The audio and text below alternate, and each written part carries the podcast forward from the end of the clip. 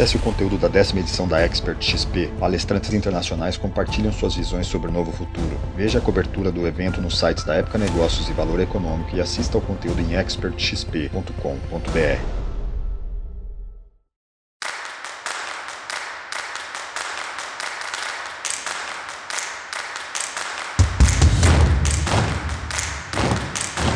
Editora Globo e Época Negócios apresentam Neg News, o podcast que analisa os temas mais quentes da nossa época.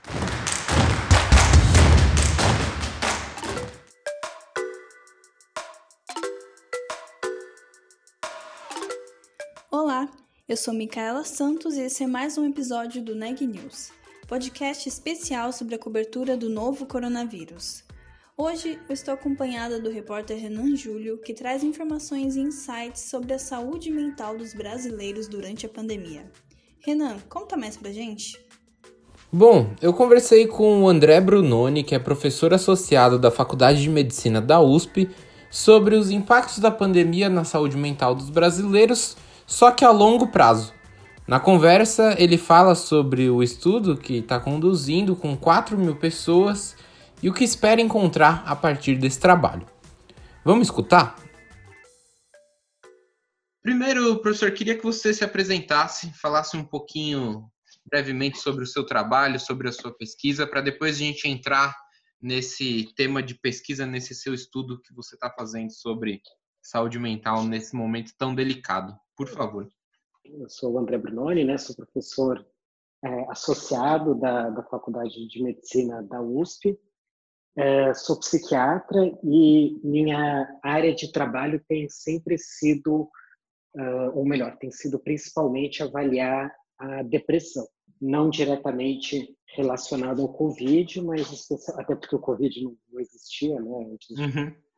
do começo desse ano, né, eu estudava muito a depressão, tanto fatores de risco como tratamentos para depressão. Um dos estudos, dos grandes estudos que eu faço parte, é o estudo do ELSA Brasil. Então, o ELSA Brasil é uma coorte de 15 mil funcionários públicos de seis cidades em São Paulo. Né? Então, é um estudo de segmento que começou em 2008 e já foram feitas três avaliações.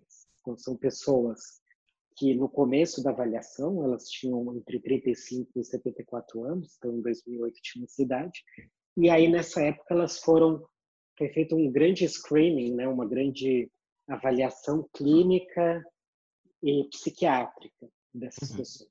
Então, não só como entrevistas, né? Quer dizer, de, é, psiquiatria são só entrevistas, mas também uma série de avaliações clínicas, então ver como é que estavam os exames de sangue, medidas, esse tipo de coisa.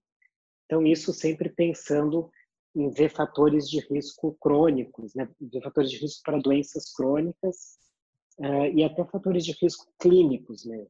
A gente sabe que depressão tem um grande componente é, biológico também, então coisas como sedentarismo, alteração no, algumas alterações no sangue levam à depressão também. Então era esse meu principal foco de estudo. Mas aí quando veio a pandemia, a gente começou a ver relatos de taxas de ansiedade, taxas de depressão muito altas na, na China inicialmente, depois na Europa. Uhum. Só que aí quando a gente foi ver, esses estudos eles tinham algumas limitações importantes, né? E algumas delas são que o estudo não conseguia avaliar o diagnóstico de depressão ou de ansiedade, mas sim os sintomas de depressão ou de ansiedade. E aí parece que é uma diferença pequena, mas não é. Né? Na verdade, é muito mais uma questão de nomenclatura que a gente usa de uma forma até um pouco errada, digamos assim, que quando a gente fala depressão ou ansiedade, a gente pode estar tá querendo dizer tanto algo normal, né? Ah, me sentir deprimido, me sentir ansioso, uhum. quanto um sintoma mais sério, digamos assim. Então, sei lá, eu, ah, eu fico ansioso quando encontro um desconhecido. Né? Então, isso seria, estou falando de um sintoma. E, por último, tem o transtorno, que é quando já forma um conjunto de sintomas que leva a uma doença. Né? Então, aí é, é não é só um sintoma, são vários sintomas. e eles levam a um prejuízo da, das atividades da pessoa. Então, uma pessoa que tem sintomas de depressão, e aí pode ter mesmo por causa da pandemia, aquela pessoa que fala que fica triste, uh, que não tem vontade de fazer as coisas durante a epidemia, mas se uh, vamos supor, né, que se de repente acaba a epidemia, ela ela deixa de ficar com esses sintomas, é uma coisa circunscrita, diferente de alguém que desenvolve um transtorno e aí que aí é uma doença que quase como começa a operar sozinho. Né? Não sei uhum. se deu para entender a distinção. E, e a gente viu isso, então, esses relatos, eles faziam um questionário, mas não dava para dizer se tinha o diagnóstico de depressão, o diagnóstico de ansiedade, ou se eram só sintomas, então essa é uma limitação, né? porque sintomas em taxas elevadas de ansiedade e depressão é até esperado, né? Então, nessa pandemia até ia ser estranho alguém que não tivesse nada ansioso, nada deprimido, né? Uh, e, e, outro problema desses estudos é que eram é, surveys, né? então eram entrevistas feitas por WhatsApp, pela internet, enfim, e que aí pode ter um viés muito grande. Né? Então, pode ser que as pessoas que estão mais estressadas, que foram lá e que responderam, pode ser aquelas pessoas que já ficam mais na internet, é, que respondem versus aquelas que não, e aí você já pode especular uma série de, de diferenças, né? então populações urbanas versus rurais, uhum. população com acesso digital versus aquelas que não têm, uh, enfim, pode ter um monte de, de fatores de confusão, né? E a outra coisa é que a gente não sabe quem essas, são essas pessoas. Então, a pessoa pode responder que está ansiosa, está deprimida, mas ela já estava no passado. Então, não dá para saber se foi causado pela pandemia ou porque ela sempre o, o, que ela já estava assim. Né? Perfeito. E aí, para conseguir responder essas questões, a gente precisa desses estudos de coorte. Então, como esse do Brasil, né, o Elsa Brasil, que já sabe como essas pessoas estão desde 2008 e que já desenvolveu um, um relacionamento com os voluntários. Então, a gente conhece a trajetória deles já, né? E aí foi nesse sentido que a gente bolou esse estudo. Né? Então, por razões logísticas, a gente fez só na cidade de São Paulo, né? apesar de ser um estudo nacional, a gente conseguiu verbas da FAPESP, que é uma agência do estado de São Paulo, então a gente fez o estudo em São Paulo, basicamente, que envolve cerca de 4 mil participantes, e aí a gente enviou, tá? a gente está enviando, né, na verdade, uma série de questionários para saber tanto fatores de exposição que é, na verdade, fatores de exposição de risco e resiliência, que a gente chama, ou seja, fatores que podem piorar ou mitigar ah, o desenvolvimento de sintomas mentais.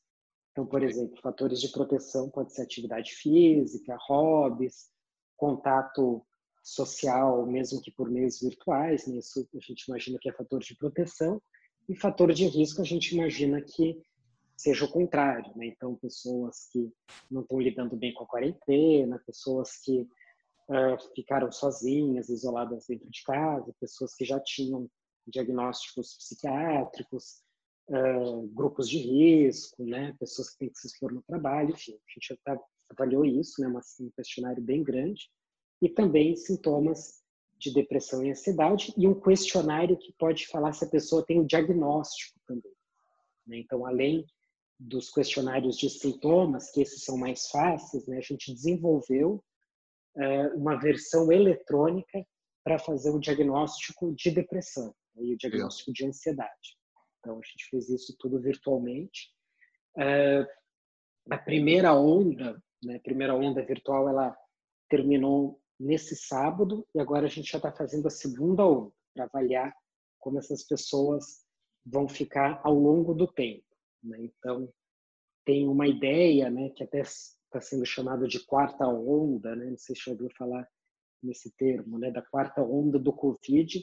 Tá, tá, muito, né, um pouco essa dicotomia de que ou a pessoa pega e morre ou não pega e sobrevive. Uhum. As pessoas falam isso, ah, vai lá, pega, se tiver que morrer, morre, né? enfim, sendo meio simplificando, mas na verdade tem um grande um grande número de pessoas que ficam com sequelas, né? É, ou seja, não morrem, mas ficam com algum tipo de sequela.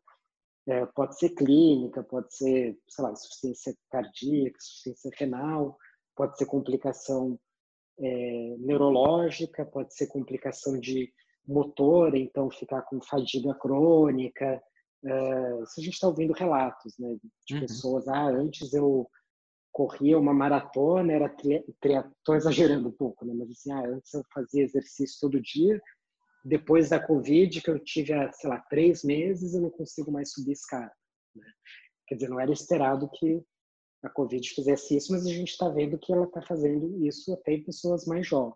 Né? Entendi. E uma das coisas da quarta onda, que seria isso, das sequelas, é os transtornos mentais. Né? Então, talvez não causado diretamente pela, pelo Covid em si, mas pela própria mudança né, do Covid, da quarentena, é, de é, talvez de perder o emprego, de mudar as relações de trabalho, é, medo de sair de casa, ou por outro lado, a, aquela angústia muito grande de ficar em casa o tempo todo, especialmente para pessoas idosas que moram sozinhas ou ou crianças, né, adolescentes que têm necessidade muito intensa de socializar. Então, um conjunto de fatores que a gente imagina que poderia levar a uma, uma quarta onda na parte da saúde mental. Né? E por que essa quarta onda? Porque talvez ela nem apareça agora, mas ela seria uma onda no sentido de ser cumulativo, né? ou seja, é como se fosse um conjunto, um estresse, né? E cada dia uma gota a mais no copo, até que vai ficar um copo cheio, transbordar e começam a aparecer esses sintomas. Né? Uhum. Mas o que é interessante né, é que isso também é um pouco especulativo, por outro lado. Né? A gente não sabe se vai ter uma onda propriamente dita ou não. Né? Quando a gente fala em onda, a gente está fazendo basicamente imaginar que quem não tinha um diagnóstico de transtorno mental vai passar a ter, né? Essa seria a definição da onda, então, sei lá, se era 5%, vai subir para 10%. Se continuar igual, não é uma onda, né? Continua como, Sim. como tá. Então, uhum. pode ser que pode ser que aconteça o contrário também, né? Que as pessoas não, elas vão ficar com esses sintomas, mas conforme a vida vai voltando, ou mesmo que volte ao que estou chamando de novo normal, né? É, as pessoas têm também uma tendência a, a se acostumarem, digamos, né? a desenvolver uma certa resiliência, mesmo em situações altamente adversas. Então, não é tão óbvio assim que, que aumentará necessariamente ou aumentará numa magnitude muito grande os diagnósticos de transtorno mental. Né? Isso é uma, uma incógnita. Perfeito. E aí, qual que é a próxima fase desse seu estudo agora, André? É, então a gente vai fazer a segunda onda, depois a terceira onda, né? Isso onda, né? agora a onda do, das avaliações. Certo. A, a, é, o mesmo nome, né? Então é, a primeira avaliação foi até 60 dias, aí depois essa segunda onda de avaliação de 60 a 120, é, e a, simplificando, né? Então, primeiro inicial, depois de 60 dias e depois de 120 dias. E por último, uma última avaliação, né, final do ano ou começo do ano que vem, que a gente está tá propondo. E aí essa seria uma avaliação não virtual, mas presencial. Então a gente imagina que que aí já vai ter diminuído e a gente vai poder fazer uma avaliação presencial e aí é, até mesmo uh, o que a gente pretende, né, coletar sorologia para ver de fato quem que desenvolve. Agora a gente não tem como, né? Porque é uma entrevista virtual, então a gente pergunta se a pessoa teve diagnóstico, mas pode ser que tenham muitos assintomáticos por aí, né? Então aí no uhum. final a gente vai coletar a sorologia para ver quem de fato teve uh, já teve o, o, o, coronavírus. E quantas pessoas foram avaliadas nessa primeira fase, André? É, duas mil. Duas mil aqui em São Paulo, né? Capital, então. Isso, isso. É, foi possível ver algum tipo de sinal já em comum entre essas pessoas? É, eu sei que, claro, né, são várias fases de um, de um projeto extenso, mas houve algo em comum ali que vocês conseguiram captar, notado um comportamento de uma consequência já? Então, por enquanto, não, e, e, e, na verdade a gente nem analisou ainda, né? Para uhum. ser bem sincero, a gente não, não, não analisou porque uh, esse, o que a gente está bastante interessado é nesse questionário para fazer os diagnósticos, né? Os sintomas, é o que eu te falei, não tem tanto. É, é, assim, a gente já imagina que as pessoas vão estar mais ansiosas, deprimidas, mas então não vai ter, não vai ser tanta novidade. Então, isso seria o diagnóstico mesmo, e aí é um, é um questionário diagnóstico bem complexo, né, que a gente ainda não teve tempo de, de rodá-lo. Perfeito.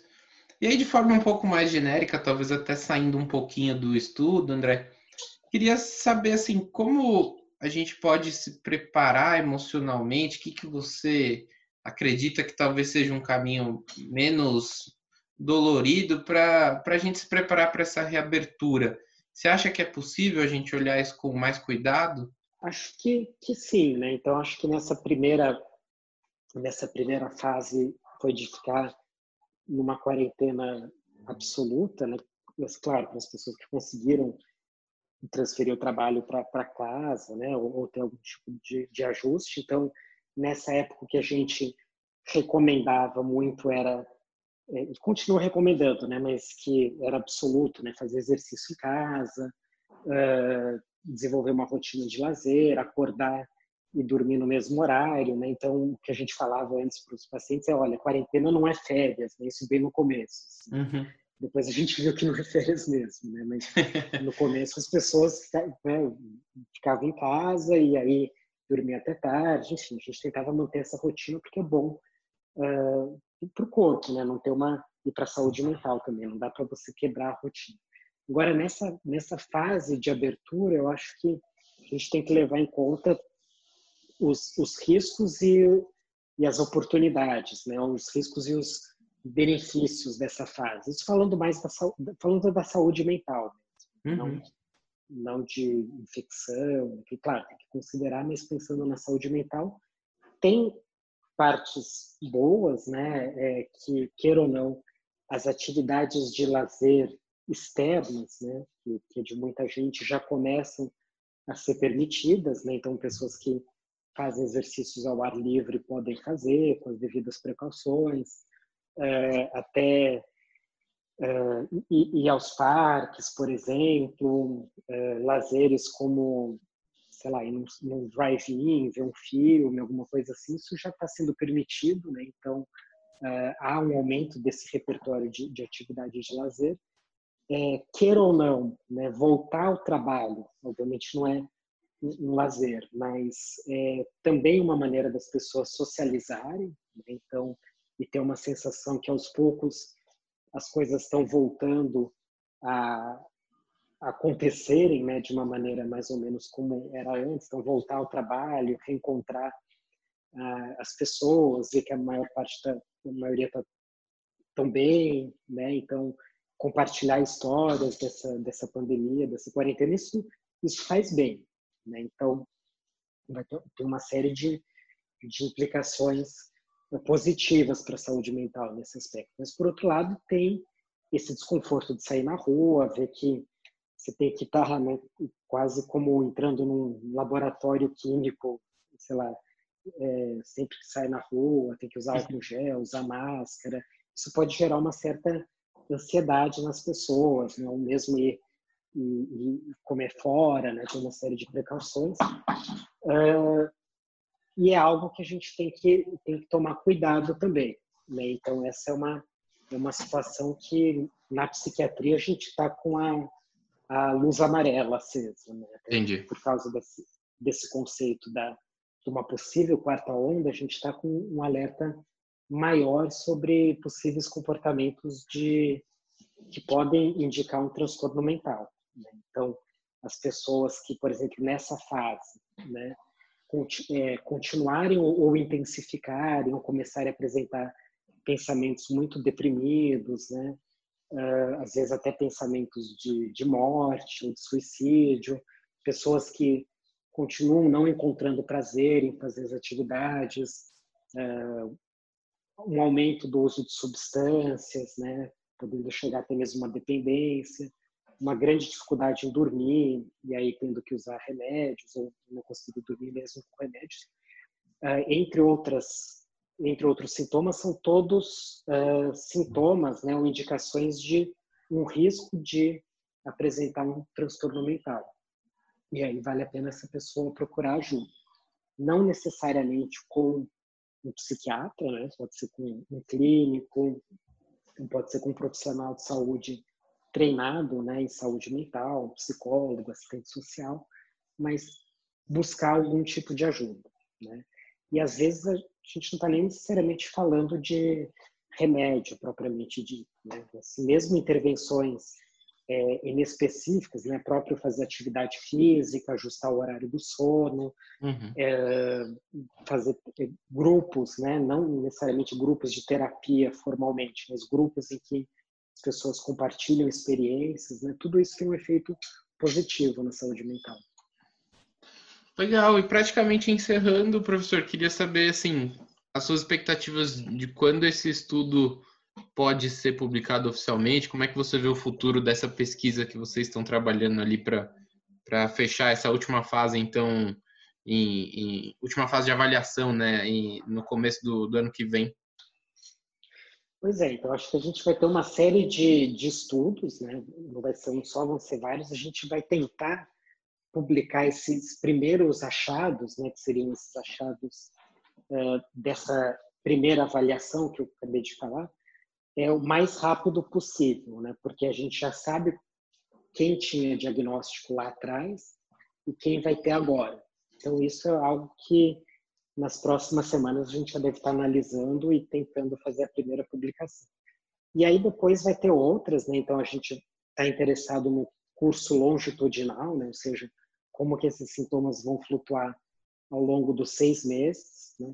como é uma coorte, a gente vai continuar acompanhando essas pessoas para daqui a um ano, dois anos, enfim, até elas morrerem literalmente, né? Um uhum. estudo que, que a pessoa só sai se ela quiser sair ou quando ela, ela falece, né? Então, quer dizer, as informações que esse estudo vai gerar vai se perpetuar por, por muito tempo, né? Então, sei lá, se tiver alguma pandemia de novo daqui a uns uhum. 10 anos, né? E a gente quiser saber como que é quais são as repercussões de longo termo, né, psicológicas, psiquiátricas, a gente vai conseguir avaliar com esse estudo, porque depois eles, eles vão continuar sendo avaliados é, futuramente. Então, é, muitos outros resultados vão, vão poder vir. Depois a gente vai é, poder avaliar quando tiver mais os dados mais consolidados, né? Relação, por exemplo, de saúde mental na pandemia com indicadores geográficos, né? Isso é interessante também. Então, a gente sabe que, é, enfim, na cidade de São Paulo, a mortalidade foi muito maior é, em bairros de baixo nível socioeconômico. Né? Uhum. Né? A gente sabe também que, é, enfim, teve uma correlação muito forte. A gente, e a gente sabe também o endereço de cada participante do estudo. Então, a gente pode fazer esse tipo de associação para ver se do ponto de vista de saúde mental, é, ficar numa vizinhança em que morreu mais pessoas, ou que teve mais casos, repercutiu ou não. Já vai dar para fazer muito, muitas análises. Notícias do dia. De acordo com um novo relatório divulgado nesta segunda-feira pela Oxfam, os 73 bilionários da América Latina e do Caribe aumentaram suas fortunas em 17% durante a pandemia, o que equivale a 48,2 bilhões de dólares. Só no Brasil, 42 bilionários aumentaram suas fortunas em 34 bilhões de dólares no mesmo período.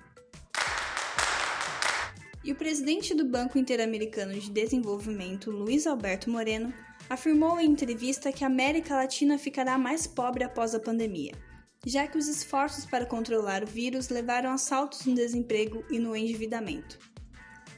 O BID, que é o maior credor regional da América Latina, aprovará neste ano quase 20 bilhões de dólares em empréstimos para países. E a empresa norte-americana Moderna anunciou hoje que deu início ao estágio final de testes em humanos da candidata à vacina contra o novo coronavírus. O medicamento é desenvolvido com o apoio do governo de Donald Trump e será aplicado em cerca de 30 mil voluntários adultos que ainda não foram infectados pela Covid-19. Se a vacina for eficaz e segura, a empresa poderá fornecer pelo menos 500 milhões de doses por ano, chegando até 1 bilhão de doses anuais a partir de 2021. E de acordo com o mais recente relatório do Conselho Nacional dos Secretários de Saúde, o CONAS, o Brasil possui 2.442.375 casos confirmados de Covid-19 o país já registrou 87.618 óbitos pela doença. Com isso, o Brasil tem uma taxa de letalidade de 3,6%. Por hoje é só, pessoal.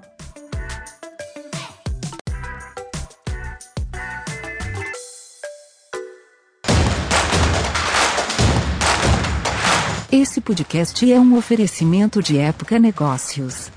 Inspiração para inovar. Não deixe de conferir nossos outros podcasts. Presidente Entrevista Presidente. The Office. E os negócios da nossa época. Ouça, acompanhe, compartilhe. Vamos fazer deste podcast o nosso ponto de encontro.